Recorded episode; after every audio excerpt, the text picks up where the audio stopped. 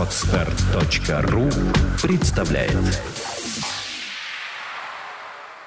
Молча, лишь изредка меняясь незначительными словами, доехали наши приятели до Федота.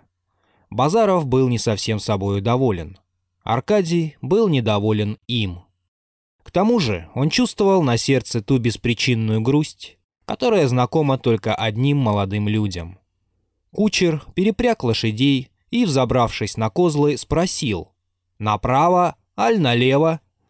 Аркадий дрогнул. Дорога направо вела в город, а оттуда домой. Дорога налево вела к Одинцовой. Он взглянул на Базарова. «Евгений», — спросил он, — «налево?» Базаров отвернулся. «Это что за глупость?» — пробормотал он. «Я знаю, что глупость», — ответил Аркадий. «Да что за беда? Разве нам в первый раз?» Базаров надвинул картуз себе на лоб. «Как знаешь», — проговорил он наконец. «Пошел налево!» — крикнул Аркадий. Тарантас покатил в направлении к Никольскому.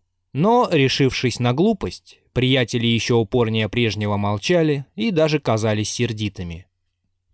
Уже потому, как их встретил Дворецкий на крыльце Одинцовского дома, приятели могли догадаться, что они поступили неблагоразумно, поддавшись внезапно пришедшей им фантазии. Их, очевидно, не ожидали. Они просидели довольно долго и с довольно глупыми физиономиями в гостиной. Одинцова вышла к ним наконец. Она приветствовала их с обыкновенной своей любезностью, но удивилась их скорому возвращению. И сколько можно было судить, по медлительности ее движений и речей, не слишком ему обрадовалась. Они поспешили объявить, что заехали только по дороге и часа через четыре отправиться дальше в город. Она ограничилась легким восклицанием. Попросила Аркадия поклониться отцу от ее имени и послала за своей теткой. Княжна явилась вся заспанная, что придавало еще более злобы выражению ее сморщенного старого лица. Кате не здоровилась. Она не выходила из своей комнаты. Аркадий вдруг почувствовал, что он, по крайней мере, столько же желает видеть Катю, сколько и самую Анну Сергеевну. Четыре часа прошло в незначительных толках о том о сём.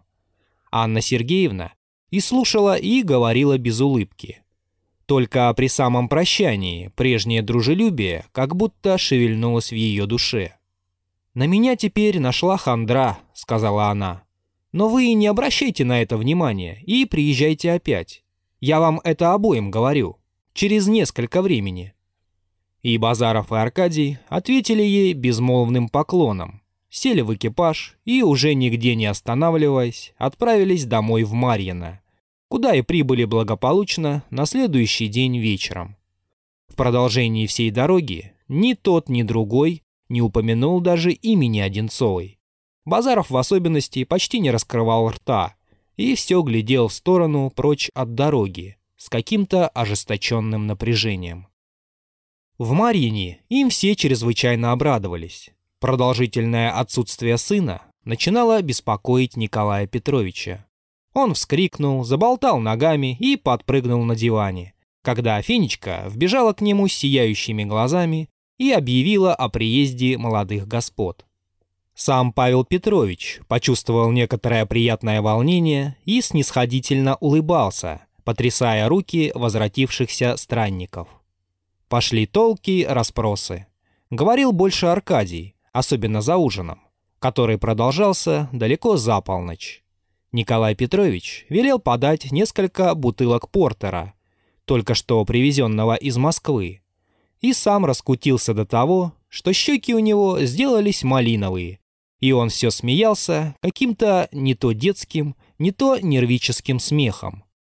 Вообще, всеобщее одушевление распространилось и на прислугу.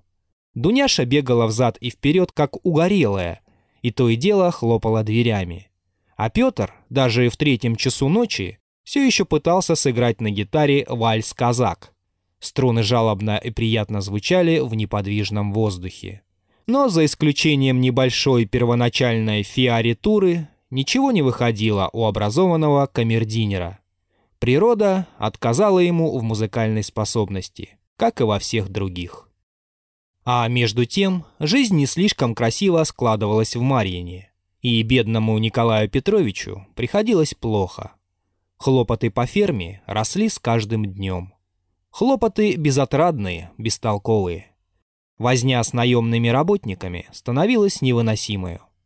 Одни требовали расчета или прибавки, другие уходили, забравши задаток. Лошади заболевали, сбруя горела как на огне. Работы исполнялись небрежно. Выписанная из Москвы молотильная машина оказалась негодную по своей тяжести. Другую с первого разу испортили. Половина скотного двора сгорела. От того, что слепая старуха из дворовых в ветреную погоду пошла с головешкой окуривать свою корову. Правда, по уверению той же старухи, вся беда произошла от того, что барину вздумалось заводить какие-то небывалые сыры и молочные скопы. Управляющий вдруг обленился и даже начал толстеть, как толстеет всякий русский человек, попавший на вольные хлеба.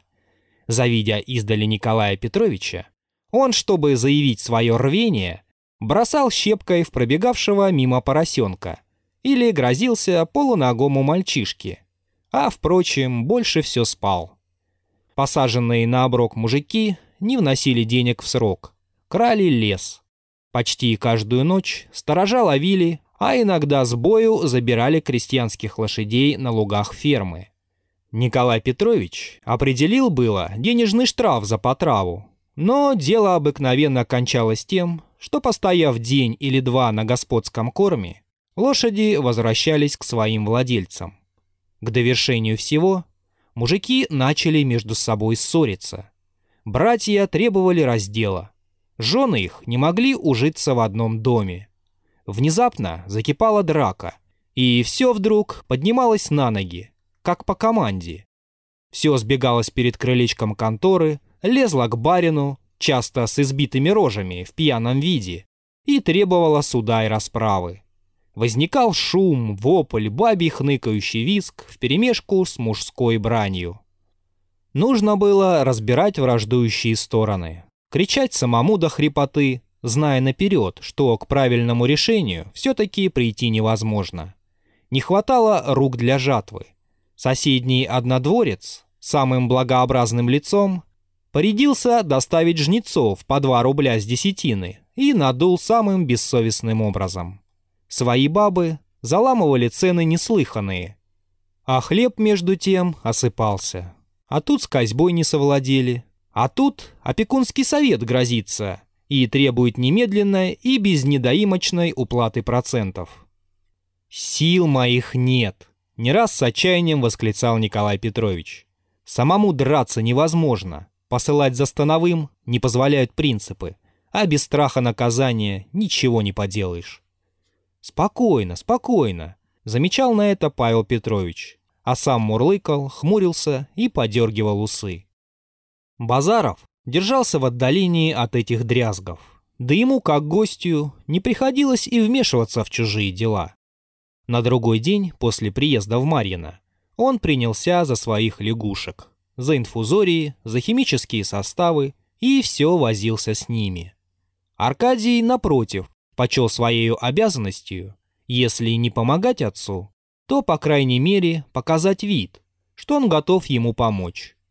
Он терпеливо его выслушивал и однажды подал какой-то совет, не для того, чтобы ему последовали, а чтобы заявить свое участие.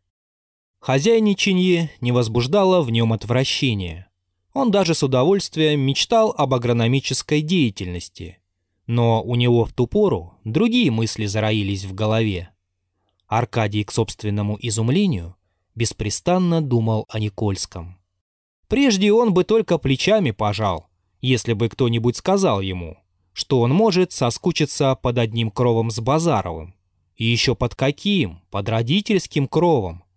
А ему точно было скучно. И тянуло его вон. Он вздумал гулять до усталости, но и это не помогало. Разговаривая однажды с отцом, он узнал, что у Николая Петровича находилось несколько писем, довольно интересных, писанных некогда матерью Одинцовой к покойной его жене. И не отстал от него до тех пор, пока не получил этих писем, за которыми Николай Петрович принужден был рыться в 20 различных ящиках и сундуках. Вступив в обладание этими полуистлевшими бумажками, Аркадий как будто успокоился. Точно он увидел перед собою цель, которой ему следовало идти. «Я вам это обоим говорю», — беспрестанно шептал он.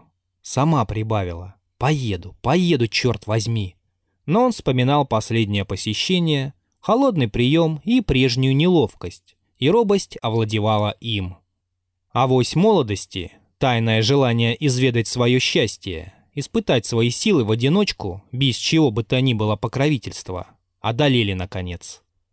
Десяти дней не прошло со времени его возвращения в Марьино, как уже он, опять под предлогом изучения механизма воскресных школ, скакал в город, а оттуда в Никольское. Беспрерывно погоняя ямщика, несся он туда, как молодой офицер на сражение. И страшно ему было, и весело. Нетерпение его душило.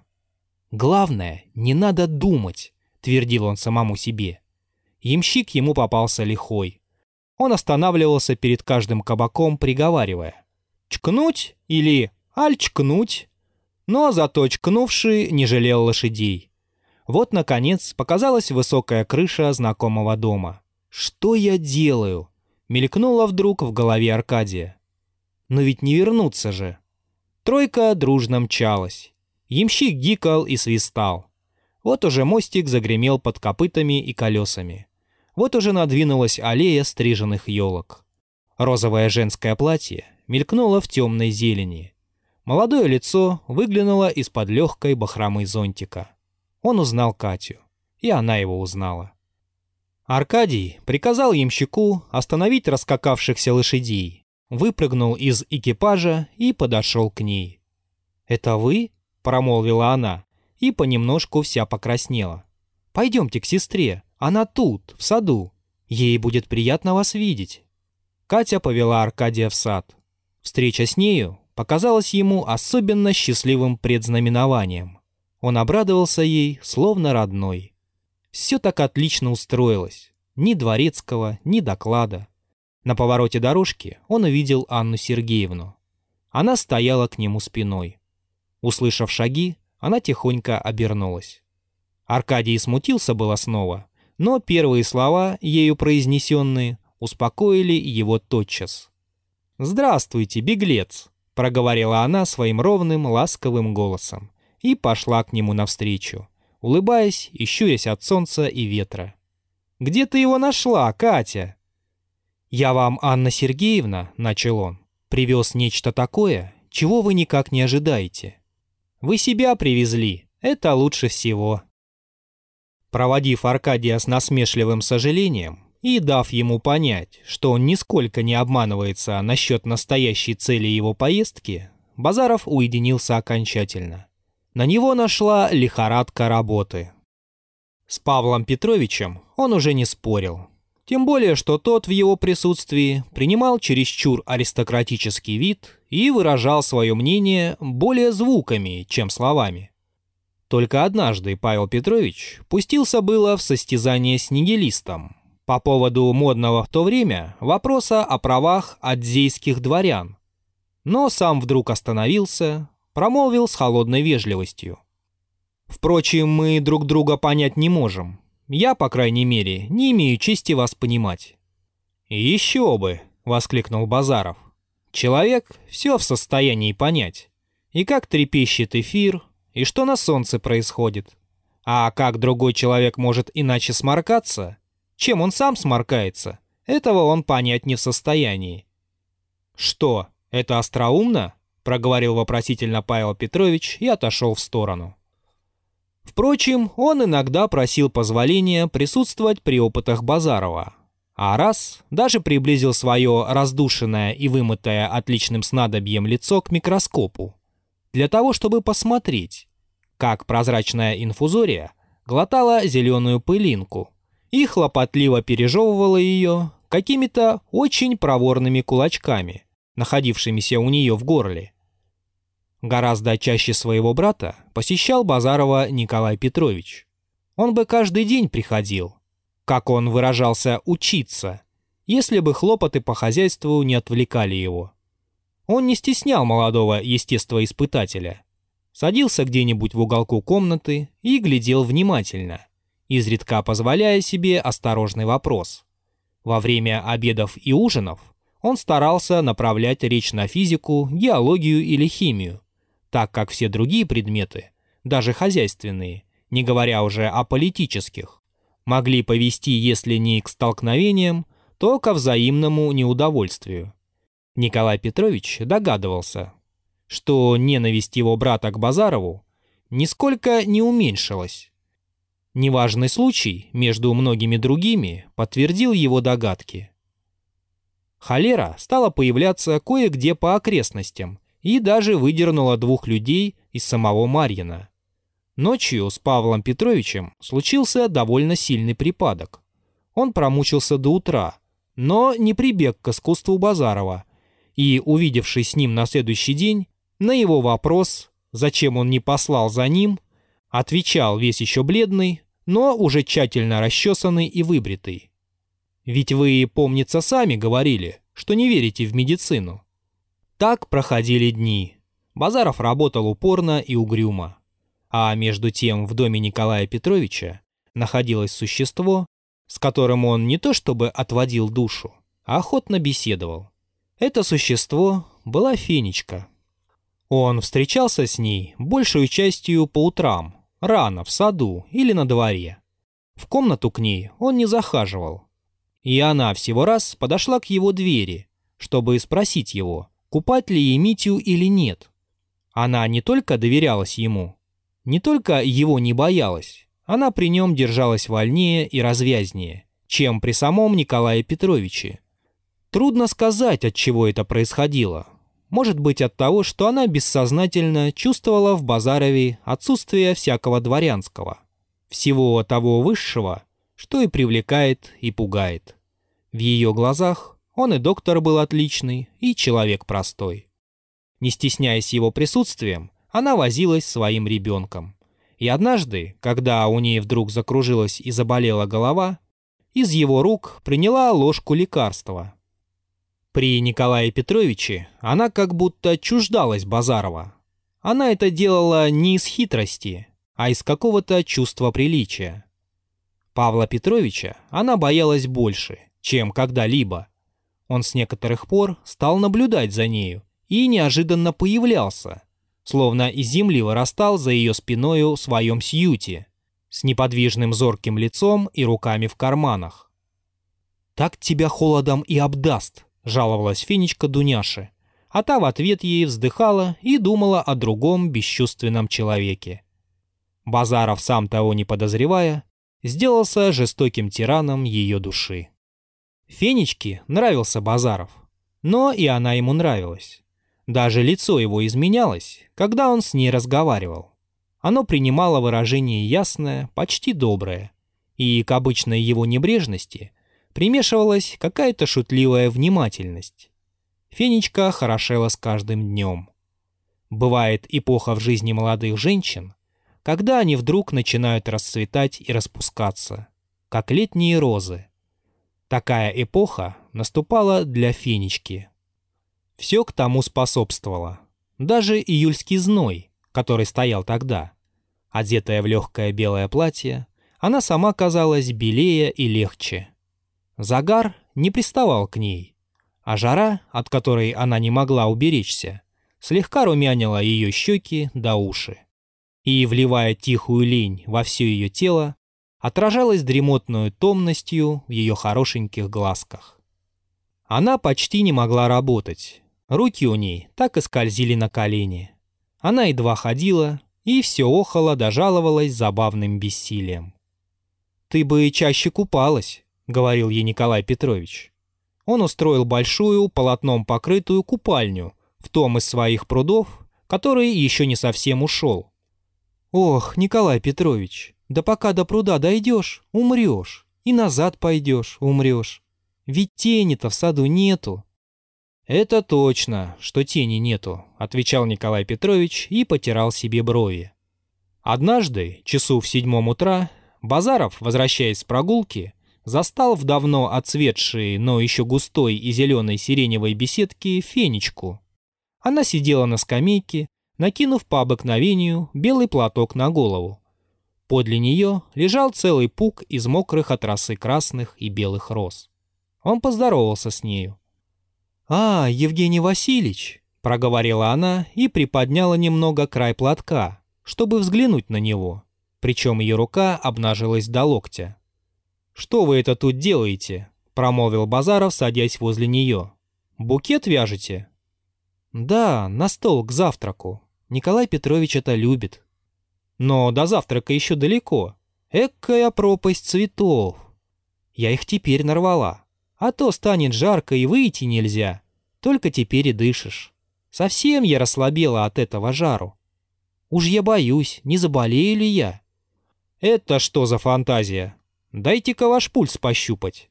Базаров взял ее руку, отыскал ровно бьющуюся жилку и даже не стал считать ее ударов. «Сто лет проживете», — промолвил он, выпуская ее руку. «Ах, сохрани бог!» — воскликнула она.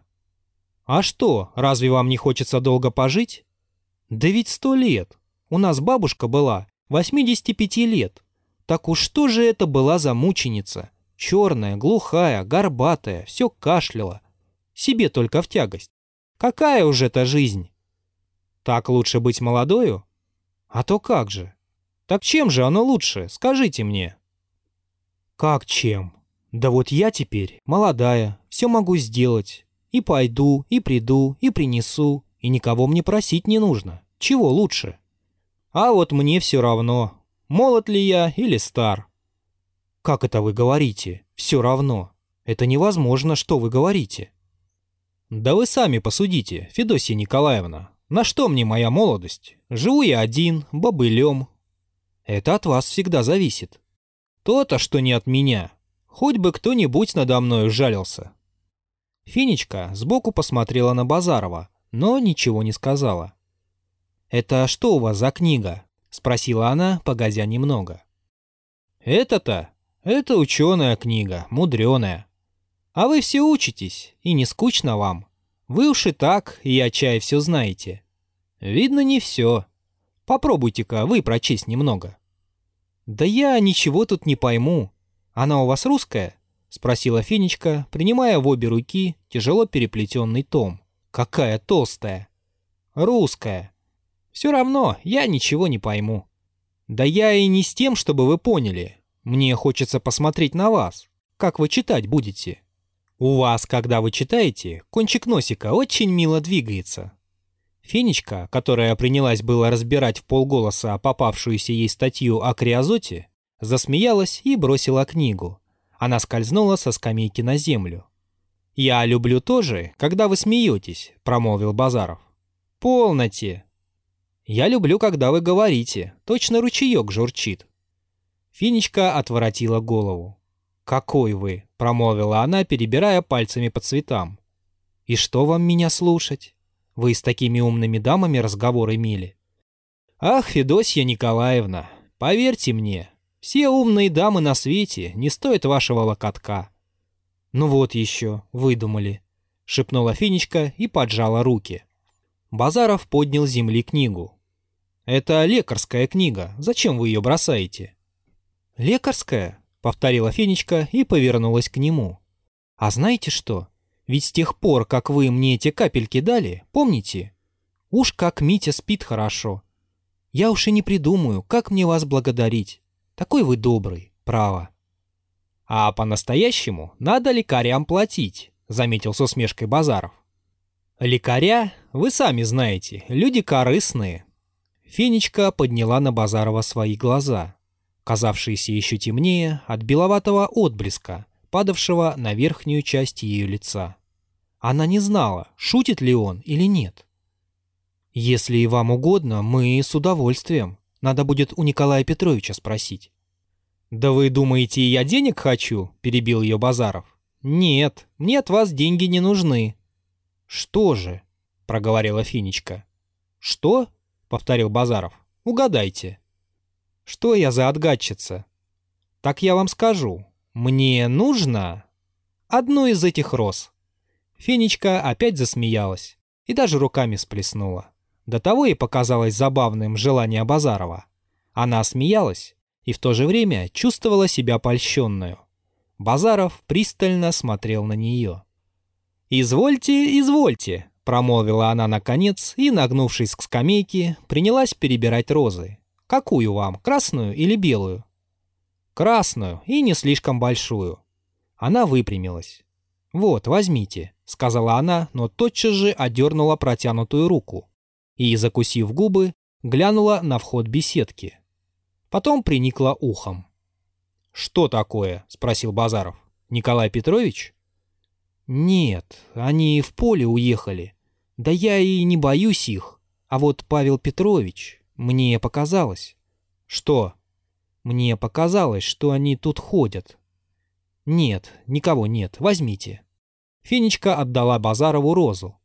«С какой стати вы Павла Петровича боитесь?» «Они меня все пугают. Говорить не говорит, а так смотрит мудрено. Да ведь и вы его не любите.